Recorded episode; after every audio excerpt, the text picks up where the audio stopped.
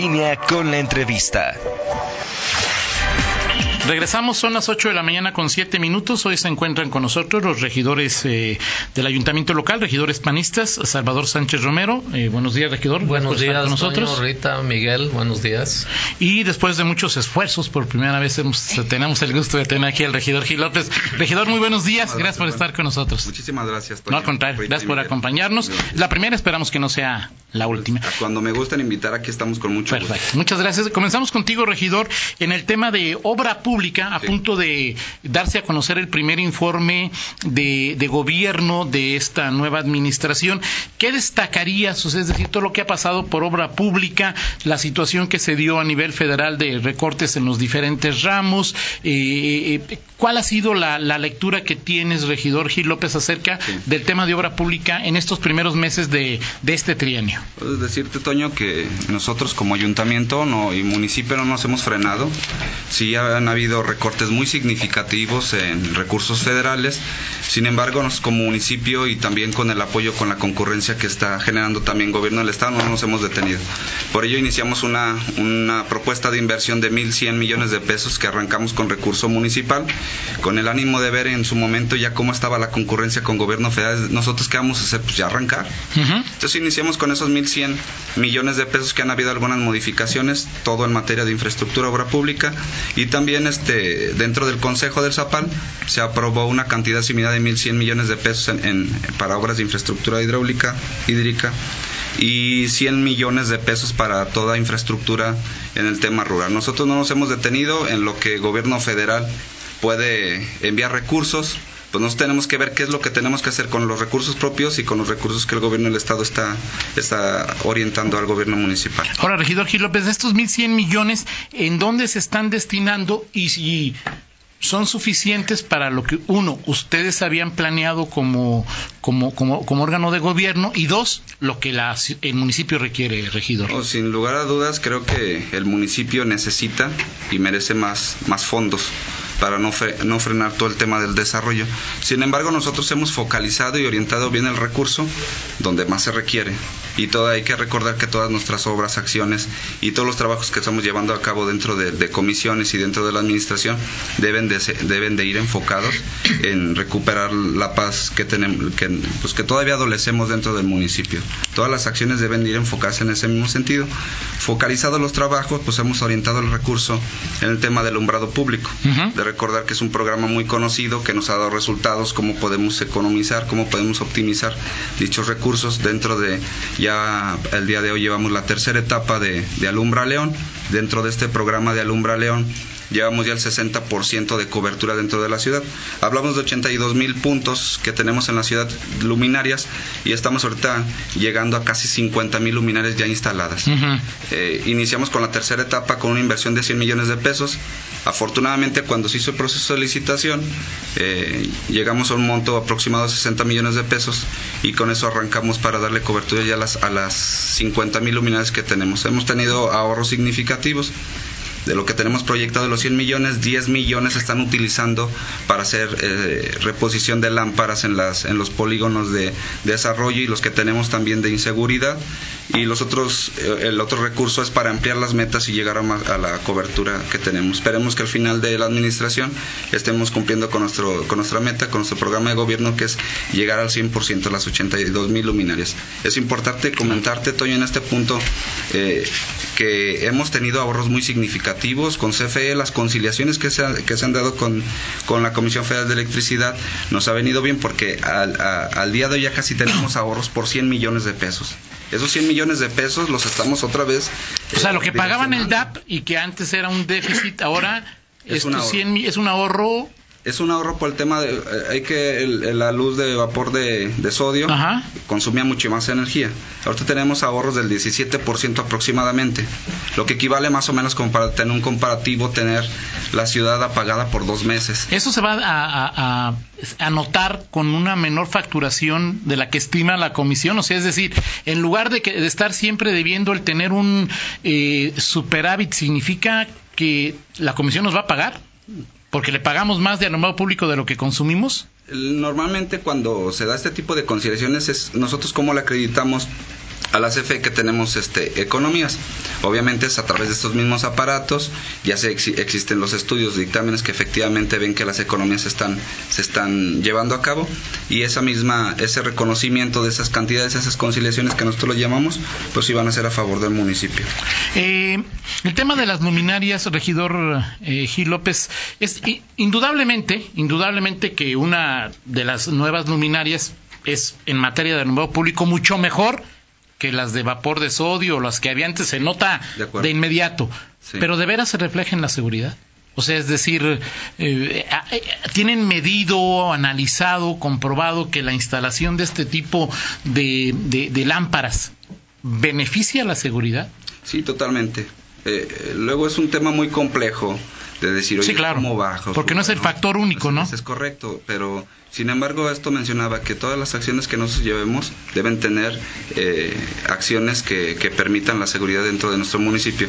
En el caso concreto que tú señales, efectivamente la iluminación pues es un tema de percepción, ¿no? También influye tener una colonia bien iluminada, que la gente camine y se siente seguro, no, no es lo mismo caminar por un, con un callejón, una calle toda oscura, sino tener una, una colonia bien iluminada le permite a la gente tener más tranquilidad, sentirse seguro. Entonces eso también es un factor que puede influir también tema de seguridad. Hay que recordar que también estas lámparas ya eh, se acaba de aprobar en el comité de adquisiciones para el tema de la, de la colocación de, de estos de los nodos de sensores que nos van a permitir pues dentro que están instalados en esas mismas lámparas medir varios factores tema de oye nos hablas de 1100 millones de pesos lo que ha lo que ha generado. Me dice el presidente del Consejo Coordinador Empresarial José Arturo Sánchez Castellanos que hay que recordar que del COSAINSEC le dieron a León, o se destinaron a León, 925 millones de pesos para el puente Telles Cruces, para el puente de eh, Comanjilla y para el hospital de traumatología, dice José Arturo Sánchez, a quien le mandamos un yo mencionaba que al inicio este recurso es un recurso municipal. Falta todavía agregar la concurrencia del Estado y esto, esto es lo que nosotros arrancamos. Ok, esto es, okay, esto es lo que digamos, o sea, estos 1100 habría que sumarle todavía 900 millones del COSAINSEC y lo que venga. Zapal también, que es ah, una, eh, son inversiones este, también muy significativas. Y claro, está dentro de estos 1.100 millones de pesos, pues va para también el mejoramiento de vivienda y la infraestructura que tenemos en pavimentaciones, como el caso de FIDOC, ¿no? Así es. En FIDOC tenemos 69 calles ya pavimentadas con una inversión de 170 millones de pesos y todo va en el tema de seguridad, ¿no? También influir en el tema de iluminación, de guarniciones, banquetas, los servicios básicos que tenemos de, de red de drenaje, la red de agua Perfecto, vamos a hacer una pausa. Al regresar seguimos eh, platicando con el regidor Gil López y también con el regidor Salvador Sánchez sobre este eh, programa de León Compacto e Inteligente. Vamos a la pausa y regresamos. Claro. Son las 8 de la mañana con 19 minutos. Eh, charlábamos con el regidor Gil López. Ahora seguiremos platicando con él, pero también lo haremos con el regidor Salvador Sánchez Romero. Eh, un programa que se llama León Compacto e Inteligente, lo platicamos un poco antes de, iniciar esta charla. ¿En qué consiste y, qué persigue y si está dando resultados, regidor? Mira, básicamente ese nodo de nuestro programa de gobierno implica varios programas que tienen que ver con, en primer lugar, con la densificación, la consolidación urbana que tenemos es una cosa muy importante para nuestro municipio porque ya se ha hablado de, las proyecciones que tenemos que realmente son preocupantes de que podemos llegar a 30 mil hectáreas de extensión y, podemos llegar a 3 millones de habitantes en 10, 15 años. Así es. Entonces, en ese sentido y derivado de prácticas internacionales, eh, concretamente la última este, emitida durante de Habitat, eh, ONU Habitat, pues una de las conclusiones es empezar a, desarrollar eh, usos mixtos por un lado y vivienda vertical. Usos mixtos se justifica mucho porque antes era muy normal decir yo quiero vivir en una zona, tener los, eh, los mercados en otra zona, el trabajo en otra y todo, pero eso implica pues una serie de problemas. Primero, llevar el, costo de los servicios es, es muy complicado. Eh, por otro lado, el transporte, por otro lado, bueno, el transporte, la movilidad, la contaminación, etcétera, etcétera. Entonces, nosotros tenemos un programa dentro de esto que se llama el León Compacto y Vertical. El León Compacto y Vertical ya se inició desde el eh, trienio pasado en la modificación del Código Reglamentario de Desarrollo Urbano, donde se les da una certeza y una promoción para que León se desarrolle, sobre todo en, dentro de las eh, lotes eh, baldíos que tenemos dentro de la mancha urbana, de esas seis mil y tantas hectáreas que hemos hablado. Pero es, es, muchísimo, ¿no? Muchísimas hectáreas, o sea, podemos hablar de que ahí caben varias ciudades de nuestro estado. Ahora, regidor, eso lo hemos este, hablado en León desde hace, ¿qué te gusta? Sí, sí, Y, 20, 30 años. ¿Por qué, no, ¿Por qué no se ha avanzado? Pues no se ha avanzado porque, en primer lugar, porque vamos en camino de tener una estrategia, una política pública definida de promoción. O sea, no puedes obligar a alguien que tenga un terreno, pues eh, lo, intentas por el lado de las prediales y bueno, ahí tú sabes todas las limitaciones que hay para el manejo del predial, hay por ahí intentos de la ley de plusvalía, etcétera, etcétera. No, sí, no, no, no, no es complicado. O sea, es complicado eh, por el Estado de Derecho que tienen los propietarios de los terrenos muchos propietarios de los terrenos pues todavía piensan que pueden adquirir más plusvalía, lo cual lo hace de que la gente que quiere hacer desarrollo se vaya a lo más lejos de la ciudad donde aparentemente los terrenos son más económicos. Otra de las soluciones es, bueno, brincar al sistema de vivienda vertical, que consolidas y, y, prorrateas el costo de un terreno, aunque sea alto, lo prorrateas en mucho más número de unidades, ¿no? Ahorita ya tenemos en nuestra ciudad, este, pues desarrollos hasta de 54 niveles, lo cual no lo habíamos visto, ¿no? Pero y eso este pues eh, mitiga un poquito toda esta problemática. Ahorita antes eh, durante el, corte, durante el espacio estábamos hablando de que cuando menos 46 desarrollos de ese tipo estamos ahorita este pues administrando, eh, vigilando que, que el desarrollo se dé de manera ordenada. Y es un estilo de vida diferente. Es un estilo de vida donde, donde la gente, pues precisamente aborda esas, eh, esas costumbres que hablábamos hace, hace un momento. Eh, eh, es todo un tema. Y junto con ese tema traemos dentro de León Compacto dos acciones muy importantes que inclusive ya están informando en este en este informe de gobierno, que es este la actualización del Plan Municipal de Desarrollo. Lo tenemos, eh, que eso eh, está, eh, emerge del INPLAN por orden del ayuntamiento. Este, ya ahorita iniciamos con la con la metodología para hacer el Plan Municipal de Desarrollo 2045 y junto con ese el famoso POTE la actualización del pote que, bueno, le seguimos llamando pote, pero ya ven que ahora ya le cambiaron que se llama mm. Pudo Pedro Edo, ¿no? Yo todavía no me aprendo. Así andarían, no sé cómo.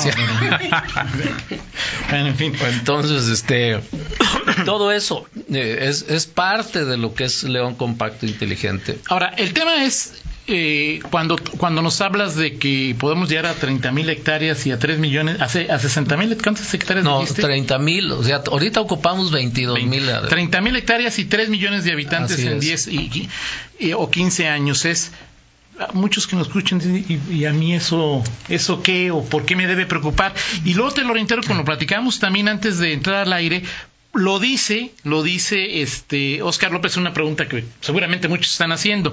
¿Y qué les hace pensar que queremos vivir en edificios apeñuscados dentro de la ciudad?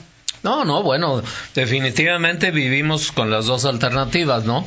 Este, quien quiera eh, vivir en edificios, eh, bueno, en zonas habitacionales horizontales, este, no hay ningún problema, ahí las existen. Pero si hay problema, regidor, pues hay que llevarles el agua hasta 20 kilómetros y luego recoger el. Eh, eso, eso es precisamente el, el, el plan de ordenamiento, es decir, quien quiera hacer un desarrollo más lejos, pues tiene que pagar o tiene que, eh, la, construcción y, y, sus obligaciones de esa parte de servicio. regidor, tú, tú, y yo nos conocemos hace tiempo. Oh, ¿Tú crees que los desarrolladores, o sea, eh, acá casi no nos escucha, o sea, ¿tú crees que los desarrolladores van a querer eso? O sea, que ellos van a pagar... Mira, eh, Sinceramente hay de todo, ¿no? Hay de todo. Hay desarrolladores donde no te quieren dar ni un metro más de lo que les corresponde dentro de sus obligaciones. Y el otro día precisamente platicábamos en una comisión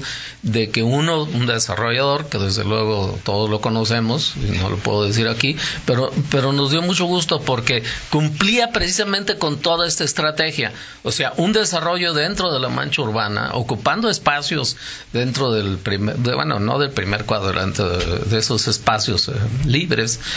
Eh, y le tocaban alrededor, de 8 mil metros cuadrados de donación de áreas verdes y equipamiento y él dijo no voy a poner 14 mil metros y te toca eh, urbanizar un cuerpo de esta avenida. Y dijo no la voy a urbanizar completa y le voy a poner los dos cuerpos y le voy a poner iluminación LED entonces es una visión diferente. Y hay quien todavía me está cobrando o, quiere cobrarme este las afectaciones de unos desarrollos de quedan por allá. sí, sí, sí, claro. Se los dejamos ahí, bueno, dejamos, es, pues los dejó el, gobierno urbanizados, pavimentados y todo eso, y oye, pues ahora págame la afectación, ¿verdad? Entonces hay, hay de todo. Hay de todo. Pero hacia allá debemos ir como debemos ir a eso, política pública. O quien, sea... quien quiera vivir eh, lejos de la ciudad, tiene que pagar el costo. Pues quien quiera ser alcalde, y eso lo digo yo, pues que no le acepte dinero a los desarrolladores, si no, pues a hacer campaña, si no, se vuelve complicado, ¿no? Pues Ahora, digo, la verdad, eso lo dije yo, pues, ¿Por qué pensar solamente en edificios? ¿Por qué no hacer parques esos baldíos? No, no, definitivamente. Eso es otra, también, Oscar. otra. Tenemos un déficit eh, de áreas verdes de 500 hectáreas, ¿no? Entonces es una cosa que tenemos que cumplir. Este, y, y ese es otro de nuestros programas que aunque no me toca en esta, en mi área, pero ya me he involucrado en lo que estamos llamando el sistema municipal de parques. Y en una estrategia de, llevar parques desde los eh, microparques que se llaman, o sea, estamos hablando parques de una manzana, no todos tienen que ser de 200 hectáreas o de 80 hectáreas, y los que les llaman parques 880 donde tenemos que tener en cuenta desde los niños de 8 años hasta los adultos que vamos o que queremos ir a jugar ajedrez este o a, ver a las viejitas. Exacto sí de acuerdo. este, no sé verdad entonces ese sistema de parques es una un pendiente ese es uno, eh, una de las ahí sí hay retraso no regidor en ese tema como política pública mira eh, como política pública hay, hay, yo podría decir que hemos avanzado mucho pero quisiéramos avanzar más. Una de las acciones que, que vamos a llevar a cabo eh, es el año próximo nos toca este el Congreso eh, Internacional de Parques, bueno, el, Congreso Mundial de Parques que se llama, ¿no? Ese congreso no solamente trae las mejores prácticas mundiales eh, que las necesitamos contagiar y difundir, sino existen compromisos de la ciudad sede de, de, inaugurar un parque el día del Congreso, y eso nos obliga. Pero una cosa muy importante en materia de parques es este que queremos que un parque lo, se apropie la ciudadanía del parque. Es una cosa muy importante que se tiene que empezar. Curiosamente, nos hemos dado cuenta, cuando menos yo, este que tienes que empezar antes que, que, por el diseño arquitectónico, la socialización de, ahí está la un como si no haces eso, Ahí está, ahí está, ¿no? Entonces, eh, que, que adopten. Y eso sea, esa práctica tienes que empezarlo eh, no solamente en un parque, sino en cualquier espacio público, este, o inclusive en vivienda, ya, ya se ha visto en vivienda en otras partes, donde si tú no socializas lo, la, ley condominal y todo ese tipo de cosas, pues te enfrentas a otros problemas que puede caer también hasta en inseguridad. Así es. Eh, dice Marco. Es importante señalar aquí hablando de parques, pues, eh, hace un par de meses eh, entregamos el Parque Juárez ahí en San Miguel, a Timoteo Lozano, y también se invirtieron una gran cantidad, superior a los 10 millones de pesos. Precisamente es a lo que va a rescatar los que ya tenemos, rehabilitarlos, los que no tenemos, construirlos, generar espacios para la convivencia de, la, de los ciudadanos y, y estar rehabilitando todos aquellos parques que sean necesarios e indispensables para la sana convivencia. Y ahí, como lo decía el regidor Salvador Sánchez, es si nosotros como ciudadanos no lo adoptamos, no nos apoderamos de él, claro. La inversión, La inversión los proyectos se- y todo se ve bonito al arranque y no- la, la gente no lo, Claro. no lo toma en cuenta. Pero sí, desarrollo social está tomando eh, también conciencia de ello y los ciudadanos están agrupándose, los colonos, precisamente para saber cómo pueden utilizarlos, cuándo deben de utilizarlos, cómo se organizan para el, el debido cuidado. Dice Marco Magaña, falta alumbrado público de noche y de madrugada en el malecón del río, desde el ingreso en las torres hasta el cruce con Campestre. Tiene más de una semana así, no que funciona, no que muy funcional el alumbrado público, Marco Magaña, o es parte de, de- del ahorro. Y también dice eh, eh, eh, Juan José Juan José Bule, los parques son una excelente noticia, pero hay que darles mantenimiento. Totalmente y aquí la pregunta es quién corre, de quién dependería el mantenimiento, de los ciudadanos o de la autoridad. Ten- tenemos un recurso para darle mantenimiento a los parques, sin lugar a dudas, pero es, tiene que ser cor- eh, de corresponsabilidad. También los ciudadanos deben de cuidarlos. No en el caso de que vayan y le inviertan recurso económico para la rehabilitación o la construcción, pero sí para el cuidado. Ya, eventualmente No, regar o lo que veas, depende de para qué quieras el parque Y o las ese tipo. áreas verdes, o sea, cada vez que autorizamos un desarrollo, ya ves que es un área de equipamiento y un área verde. Así es. Y las áreas verdes, pues muchas veces nada más están en el papel, ¿verdad? Así es. Este, porque tú vas a ver el área verde y para nada es verde, ¿no? Sí, acuerdo. Lo que tú quieras. Sí, Entonces, eso, es- pues, así es, eso es lo que tratamos de, decir con apoderarte de, de- tu área, de tu parque, de tu espacio público. Esa es una cosa sumamente importante. Inclusive ya estamos nosotros contemplando la- dentro de estas políticas públicas el promocionar o incentivar los famosos parques público-privados.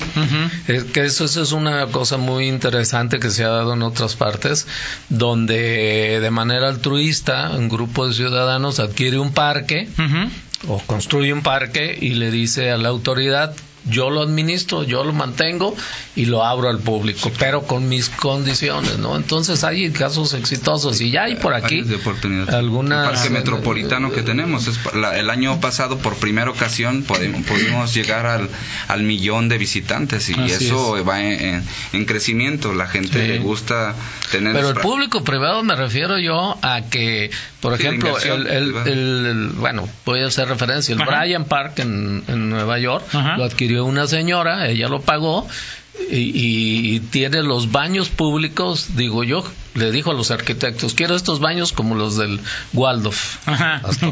Y este quiten todas las rejas, pero yo voy a poner mis condiciones. Y empezó a generar un apropiamiento de los eh, vecinos y este y, se, y lo iluminó y todo eso y se dice que hay un nivel de inseguridad sumamente bajos porque Claro. lo contrario a la inseguridad es la convivencia definitivamente no De acuerdo. Pues muchas gracias a los regidores Gil López y Salvador Sánchez, Chava Sánchez, Gil López, muchas gracias. Seguiremos platicando, gracias. Cómo no, con todo gusto. Vamos a una pausa, una pausa y regresamos. En línea con Toño Rocha. Síguenos en Twitter, arroba Antonio Rocha P y arroba guion bajo en línea.